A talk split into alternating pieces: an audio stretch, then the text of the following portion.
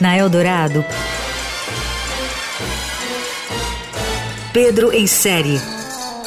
Tudo sobre séries, filmes e outros enlatados. Com Pedro Venceslau. It's really hard to look back on it now and go, what on earth happened?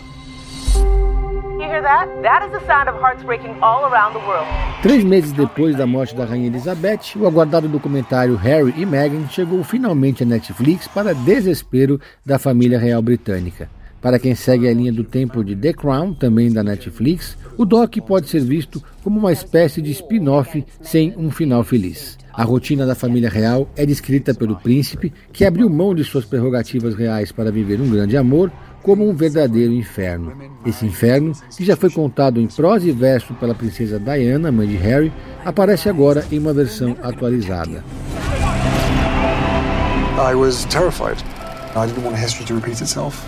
Harry começa o primeiro episódio no aeroporto de Londres pegando um voo como qualquer plebeu. Em seguida, Meghan aparece no Canadá, onde vive com ele, sentada em um sofá de casa contando tudo de coração aberto.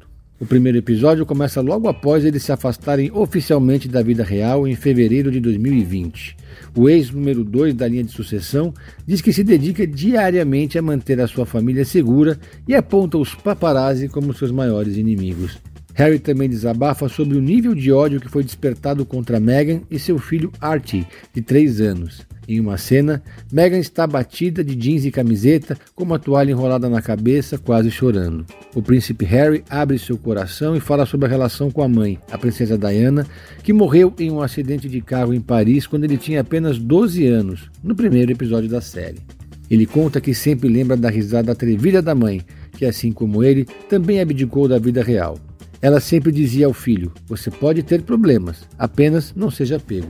Em outro trecho, Harry, de 38 anos, acusa familiares de usar a imprensa para prejudicá-los, enquanto um dos apoiadores do casal chama isso de ódio. O documentário é cheio de imagens felizes do namoro, noivado e casamento do príncipe com a ex-atriz americana, agora com 41 anos. Harry mostra ressentimento ao dizer que existe uma hierarquia na família que é muito dura e que há vazamentos e histórias fabricadas. Por fim, o ex-herdeiro chama a vida real de jogo sujo. Harry e Meghan da Netflix é um documentário revelador e que ressignifica a magia em torno da realeza britânica.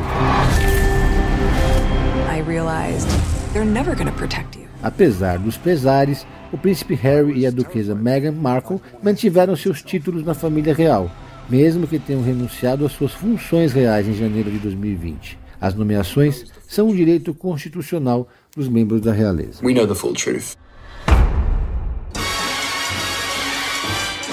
Você ouviu Pedro em Série. Tudo sobre séries, filmes e outros enlatados com Pedro Venceslau.